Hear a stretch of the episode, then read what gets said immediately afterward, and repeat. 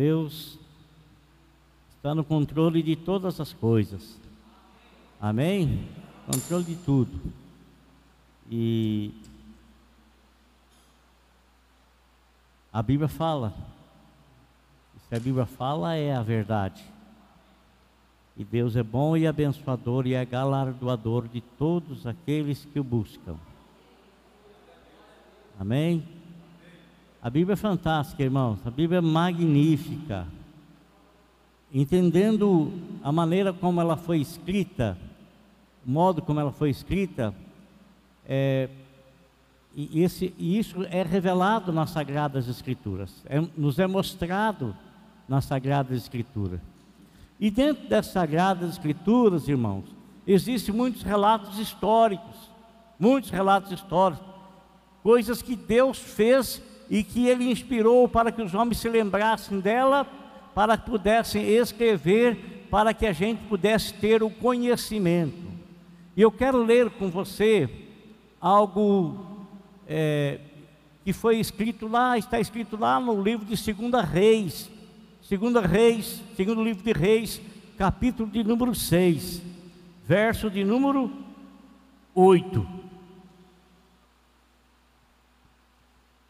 É, eu, eu, me enganei, não é cap... versículo 8, não, é versículo 16. 6, 16. Desculpa, irmão.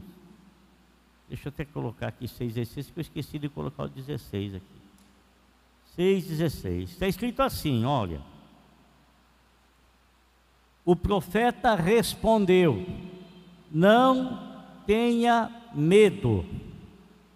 Aqueles que estão, aqueles que estão conosco, são mais numerosos do que eles. Vou ler novamente.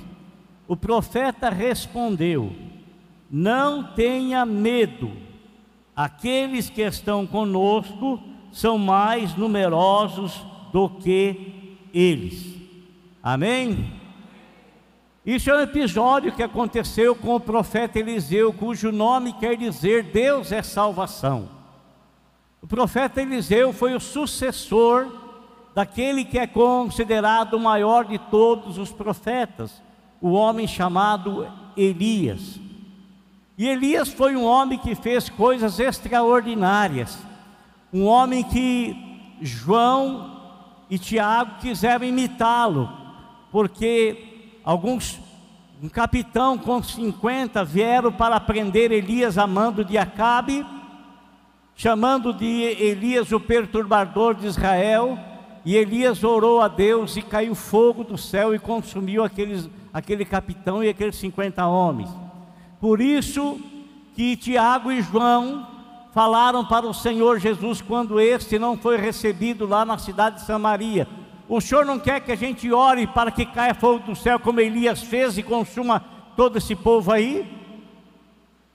E também lá no livro, mais adiante, no, no, nos, livros finais ali do Novo Testamento, nos diz que Elias era homem como nós, sujeito às mesmas paixões, e ele orou e caiu fogo do céu, né? Fazendo menção de Elias. E Elias era considerado o maior de todos os profetas. Ah, ele apareceu porque ele não viu a morte, ele apareceu lá no monte da transfiguração, juntamente com Moisés que morreu e ninguém pôde sepultá-lo porque ninguém encontrou o corpo dele. A Bíblia fala que o dedo de Deus sepultou Moisés. E, irmãos, Eliseu, ele foi chamado por Elias, e talvez Elias não tivesse é, um conhecimento do, do momento em que ele chamou Eliseu, ele não tivesse o conhecimento de que realmente aquele lá seria alguém que iria sucedê-lo. E Deus posteriormente disse para ele: Ó, vá lá e chama Eliseu, porque ele vai ser o seu sucessor, porque estava preste, próximo do arrebatamento de Elias. Elias foi arrebatado sem ver a morte. E a Bíblia nos fala que o profeta Eliseu, por várias vezes, ele foi proibido por Elias de segui-lo, mas Eliseu não se conformava com isso e Eliseu não obedecia Elias. Aonde Elias ia, Eliseu ia atrás. Por onde Elias andava, Eliseu andava atrás. E chegou o momento que estava próximo ao arrebatamento, Eliseu pediu para Elias que queria receber o espírito profético de Elias em dobro. E Elias disse para ele: rapaz, dura coisa você pediu, dura coisa, mas se você me ver ser ascender aos céus, ser arrebatado, então isso vai ser lhe concedido. E Elias estava andando, Eliseu estava andando com Elias, e de repente veio uma carruagem de fogo e arrebatou Elias, levou Elias aos céus, e caiu o manto de Elias. O manto de Elias caiu, o manto de Elias foi uma confirmação de que Eliseu então receberia, ou estava recebendo, a porção dobrada do espírito de Elias. E Eliseu então ele pega a capa de Elias e ele vai atravessar o Jordão e ele pega aquela capa e ele bate. Onde é que está o Deus de Elias?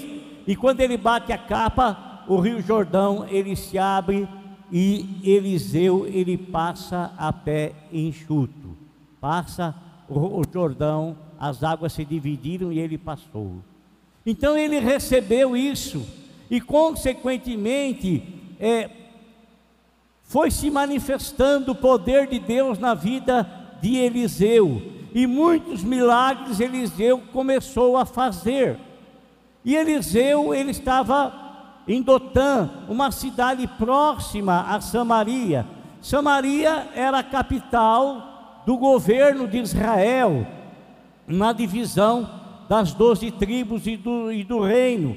O reino ficou lá em Judá e a capital Jerusalém, e o outro ficou em Samaria, ali a capital cidade de Samaria, as dez tribos.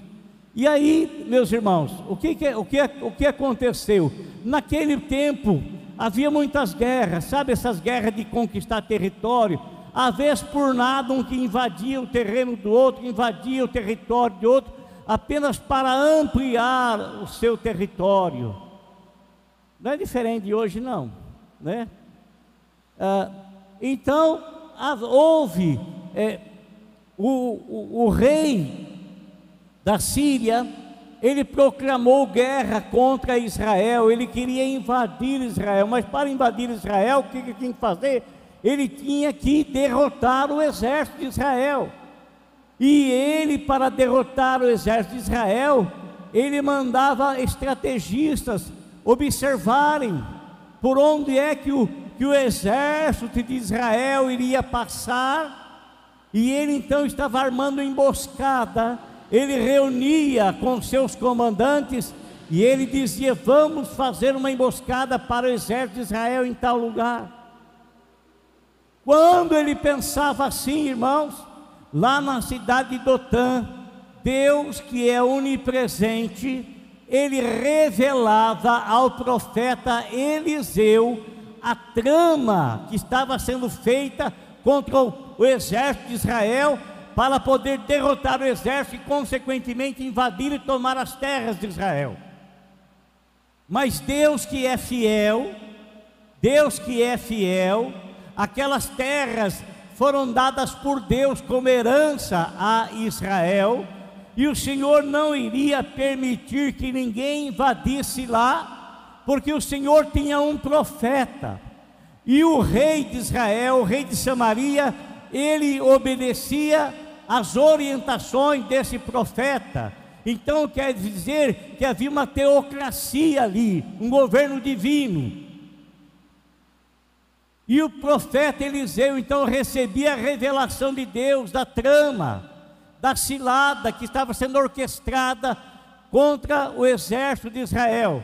E ele então, avisado por Deus, ele dizia para o rei de Israel: fala para a tribo não passar, fala para o exército não passar em tal lugar, em tal lugar, que lá está sendo uma cilada, está sendo está armada uma cilada contra o governo, contra o exército de Israel.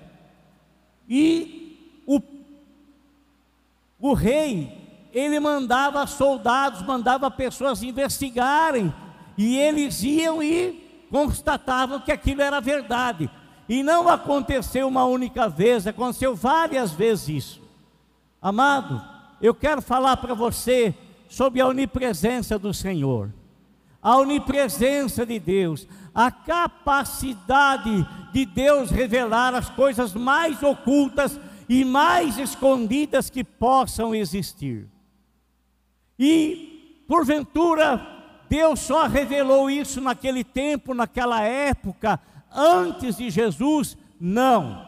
Deus revelou também isso como um dom vindo da parte de Deus, revelou na época de Cristo, haja visto, amado, que quando Pedro estava diante da igreja, chegou ali um casal, Ananias e Safira, e eles haviam feito um combinado entre eles dois, era um casal, marido e mulher, e eles fizeram esse combinado para querer enganar a igreja, para poder e querer enganar a liderança da igreja. Mas quando eles chegam lá e eles tentam enganar Pedro, que era o líder maior ali, Deus revela para Pedro que Ananias estava com mentira. E porque Ananias estava mentindo, na mesma hora ele foi fulminado pelo Espírito de Deus e caiu morto. Algumas horas posterior veio a esposa de Ananias, Safira. Ela veio ali e ela veio porque ela e o esposo haviam combinado anteriormente de dizer um X lá, uma, algo que eles haviam feito, algo que eles haviam feito, mas eles estavam querendo enganar Pedro. E quando Safira chega ali e Pedro pergunta: Vocês venderam, portanto, aquela propriedade assim? Ela diz: Sim, foi portanto. E ela também estava mentindo, e na mesma hora o Espírito de Deus fulminou ela também e ela morreu. Amados, olha uma coisa, é, eu tenho tido assim algumas experiências com Deus, não que eu tenha assim esse dom de revelação, não, não, não tenho, não, não, não, não, não, não tenho. É, mas eu fico admirado quando eu vejo pessoas sendo usadas por Deus Amado, eu conheci um pastor, ele esteve aqui conosco. Ele esteve aqui conosco, ele estava hospedado na minha casa, e uma pessoa ligou para ele de longe, de longe, de uma outra cidade, de um outro estado, aliás. E essa pessoa pediu oração para ele a respeito de uma dívida que ele tinha e que ele estava lutando para receber. Irmão, o pastor estava orando por ele. O pastor, amado, revelou para ele que aquela pessoa iria, iria pagá-lo. E revelou, sabe o que? Revelou o cheque que a pessoa ia dar para ele, revelou o número do cheque e revelou o CPF da pessoa que estaria pagando o cheque para ele. Olha que coisa tremenda, que coisa fantástica aqui nesse púlpito aqui, nesse púlpito aqui, amado, pastor esteve aqui conosco e Deus trouxe revelação para ele da, do número da RG de pessoas que estavam aqui. Nunca tinha visto as pessoas, nunca tinha conhecido. Revelou, amado, revelou, não sei se a pessoa está aqui, revelou o nome do cachorrinho da pessoa. Não sei se vocês se lembram disso. O meu irmão que morava lá no bairro Árvore Grande, revelou o nome do cachorrinho da pessoa, nunca viu, a pessoa veio, chegou aqui, chegou, foi, foi direto para minha casa, só veio aqui no culto, na hora do culto, não conversou com absolutamente nada e ninguém. É um dom maravilhoso, isso revela a onisciência de Deus, do Deus saber todas as coisas, então, quando esse rei tentava armar cilada, Deus revelava para o profeta Eliseu, e o profeta Eliseu então comunicava para o rei de Israel que ele não devia passar em tal lugar, porque ali havia uma armadilha pronta, havia uma cilada pronta, e ele não passava e constatava que aquilo era verdade. Isso amado, trouxe uma indignação no rei da Síria, porque o rei da Síria não conseguia concluir, não conseguia concluir, não conseguia é, é, levar a êxito aquilo que ele armava contra o povo de Israel, contra o exército de Israel, dele chegar ao ponto de chamar todos os seus conselheiros e dizer: vocês vão revelar para mim aqui agora quem é que está do lado lá do rei de Israel, quem é que está nos traindo. Ele estava pensando que havia alguém dos seus conselheiros que, quando ele conversava, e armava a estratégia, alguém ia lá e contava para o rei de Israel. Mas um dos conselheiros disse: Não, senhor, não é isso que acontece. É porque lá na cidade de Dotã tem um homem, um profeta chamado Eliseu. Ele sabe até o que você pensa à noite na tua cama. Ele sabe até o que você está pensando lá, rei, na sua cama. E é ele quem revela isso para o o, o rei de Israel. Meu irmão, isso que este conselheiro disse para, para o rei é uma verdade. Não, não, não que alguém tenha a capacidade de saber, um homem tem a capacidade do que você, saber do que você está pensando. Nem Satanás não tem essa capacidade. Só Deus é quem tem essa capacidade de saber o que você pensa de saber o que você vai falar antes mesmo de você abrir a sua boca. Foi o que o profeta disse, foi o que o salmista disse. A palavra não me chegou à boca e tu já sabes o que eu vou dizer. Então o Senhor sabe tudo a respeito da sua vida. Aquilo que você pensa quando você reclina a sua cabeça no travesseiro, Deus tem o conhecimento. Deus tem o conhecimento aquilo que você começa a matutar, começa a pensar, os pensamentos que vêm na tua mente e você reprova, Deus sabe, os pensamentos que vêm na tua mente e você dá asa para Ele, Deus também sabe, Deus sabe tudo, irmão. Deus sabe tudo, tudo, tudo isso é o poder da sua onisciência, sabedor de todas as coisas. Ora, amado, o rei de Israel, o rei de, de, da Síria, ele sabendo agora quem era o homem que estava revelando as coisas para o rei de Israel, sabendo aonde esse homem morava, o que, que ele fez?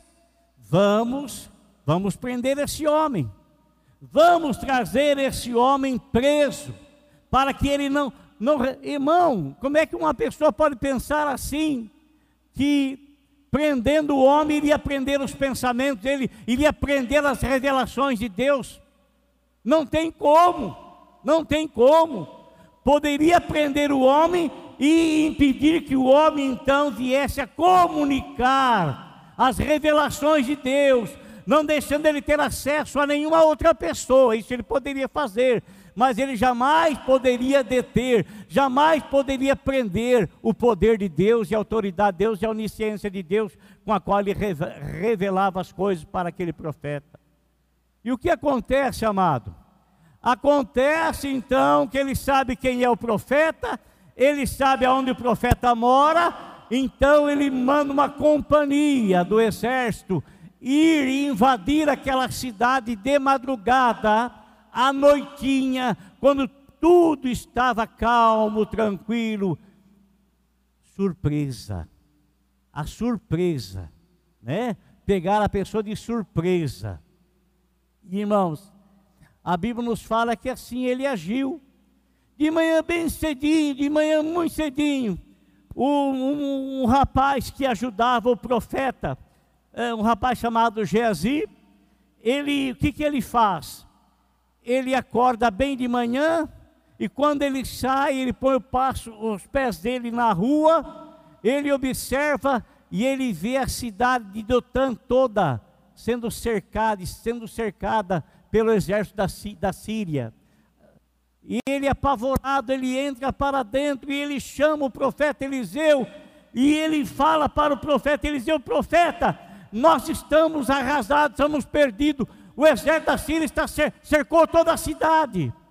O profeta Eliseu, que confiava em Deus, o profeta Eliseu, que tinha intimidade com Deus, o profeta Eliseu, que tinha um relacionamento muito junto, muito íntimo com Deus, ele sai lá fora, mas ele não mostra, não mostra nenhum sentimento de surpresa, não mostra nenhum sentimento de temor, não mostra nenhum sentimento de medo. Você se lembra, irmãos, aquilo que está escrito na palavra de Deus, quando Jairo, ele foi chamar o Senhor Jesus Cristo porque a filha dele estava muito mal, estava à morte, e nosso Senhor Jesus Cristo começou a andar com ele em direção à casa, à casa desse, e quando estava próximo à casa, vem outras pessoas e dizem para, para, para Jairo assim: Olha, não incomode mais o mestre, porque a sua filha acabou de falecer, não adianta mais nada a presença dele. Você se lembra o que, que Jesus falou para ele? Jairo ele cai num pranto inconsolável, inconsolável. O medo tomou conta do coração de, de Jairo. O que, que Jesus disse para ele? Não tenhas medo, creia somente. Não tenha medo, não se apavore, apenas, apenas creia, apenas acredite. Foi isso, amado irmão, que o profeta Eliseu fala para Geazi. Essa palavra que nós lemos aqui no capítulo 6, versículo de número 16. Não tenha medo. Não tenha medo. Porque aqueles que estão conosco são mais numerosos do que aqueles que estão com eles. Amém? Deus, Ele é o vigilante. Ele é o vigilante. Não tenhas medo, amado. Essa palavra que essa palavra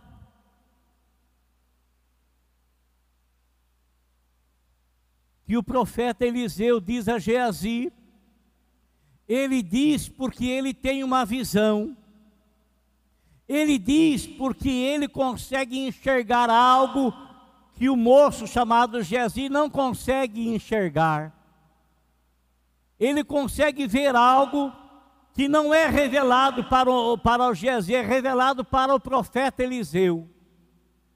O profeta Eliseu, quando ele olha cercada a cidade pelo exército da Síria, ele olha acima nas colinas que cercavam a cidade de Dotã, ele consegue enxergar o exército de Deus em número muito maior, em número muito maior, em número muito maior do que o exército da Síria. E o profeta Eliseu, ele pede para Deus abrir os olhos do moço para que o moço possa enxergar, que ele possa ver, amado. Quanta situação às vezes traz medo no nosso coração? Quanta situação às vezes traz insegurança no nosso coração? Quanta situação às vezes, meu irmão, quanta situação, mesmo sabendo que o nosso Deus é o Deus onipresente, mesmo sabendo que o nosso Deus é o Deus que não tosqueneja, e não cochila e nem dorme.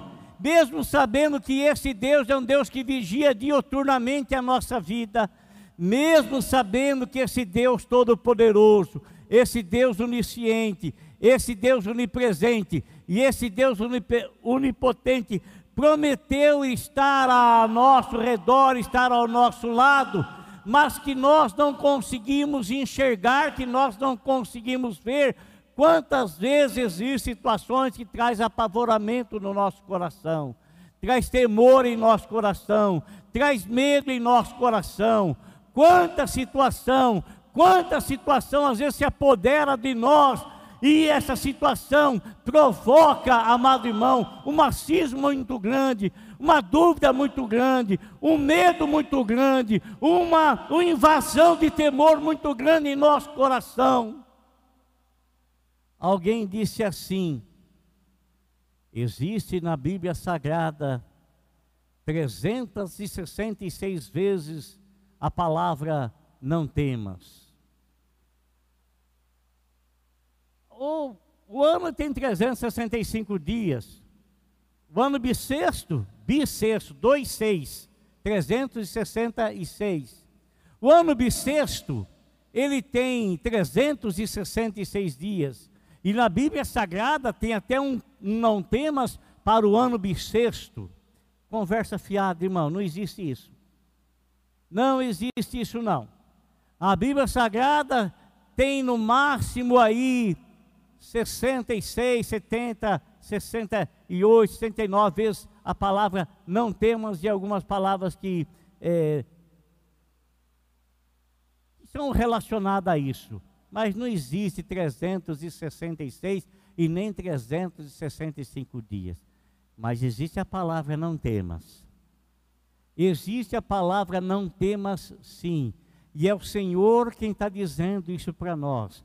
Eu não sei, amado, o que, que você tem passado, não sei o que você está enfrentando, e quem sabe tem trazido no teu coração um certo temor, um certo medo, um certo apavoramento. Mas a palavra do Senhor para você, eu não. A palavra do Senhor para você, não temas. Não temas. Não tenhas medo, porque esse Deus é o nosso Deus, e Ele será para todo sempre o nosso guia. Não temas, não temas. Então, quando o Senhor, quando Eliseu fala para o moço assim: não temas, porque aqueles que estão conosco são bem maiores, são em maior número do que aqueles que estão com eles. Amado, os, Eliseu pediu para o Senhor: Senhor, abre os olhos desse moço para que ele possa enxergar.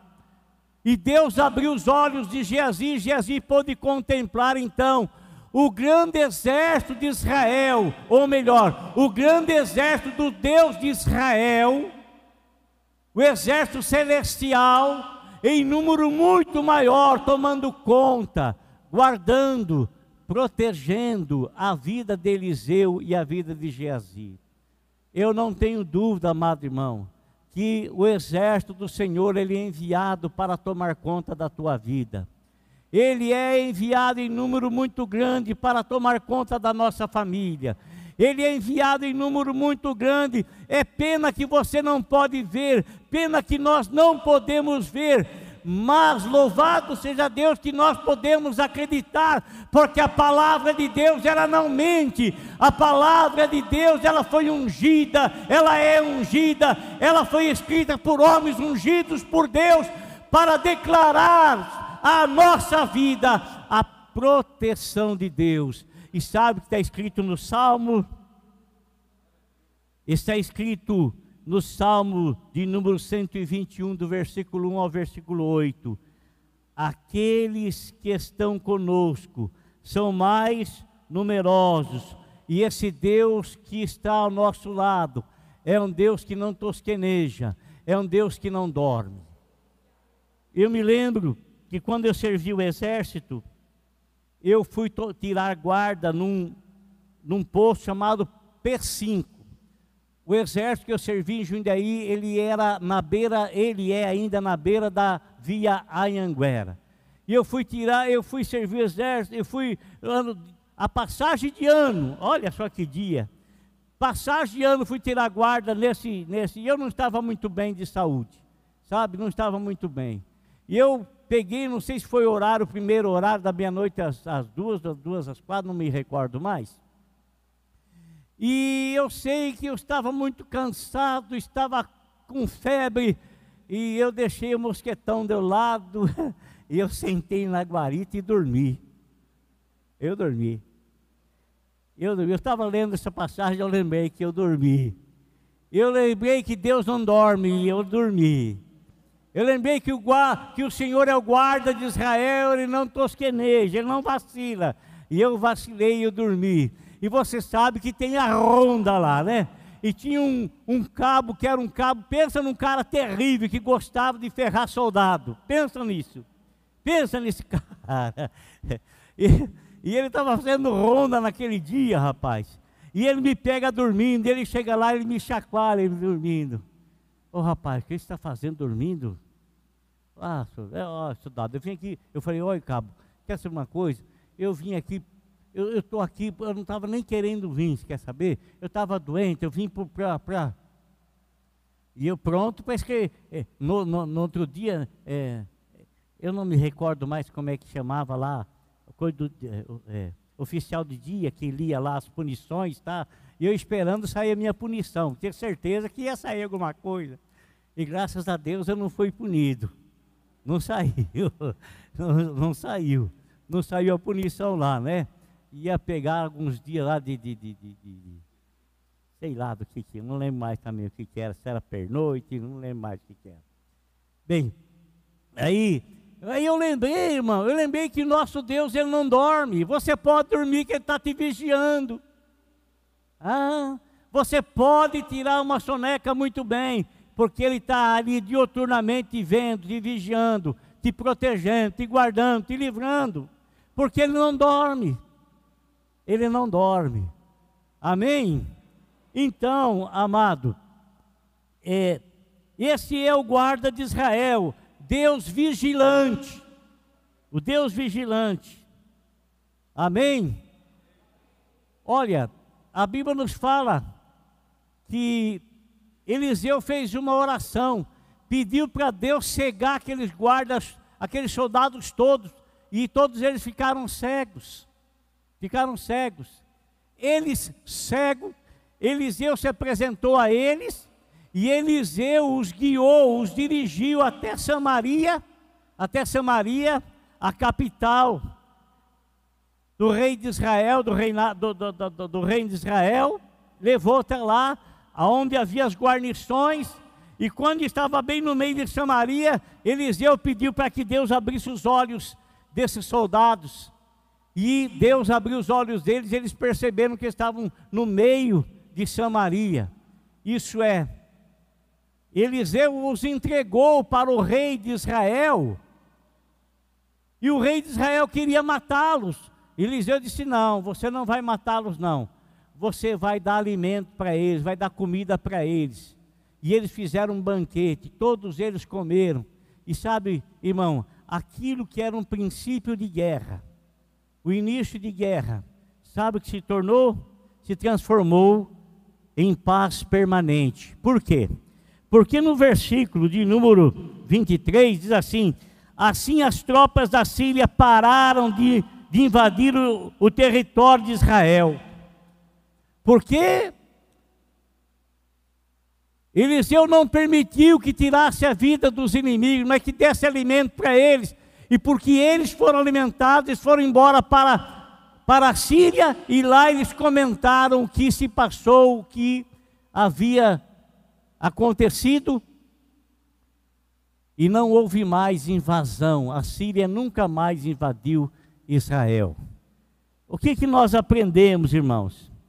Aprendemos que uma atitude boa apazigua, apazigua o mal do coração e apazigua também a má intenção.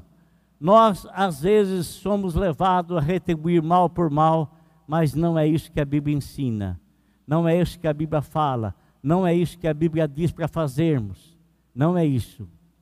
A Bíblia nos fala assim que quando nós fazemos o bem para quem nos faz mal, nós colocamos brasa viva na cabeça dessa pessoa. Amém? Colocamos brasa vivas. E para nós concluirmos, vou citar aqui o que está escrito em, no capítulo 1 em 1 João capítulo 4, versículo 4. Filhinhos, vocês são de Deus e os venceram, porque aquele que está em vocês é maior do que aquele que está no mundo. Amém?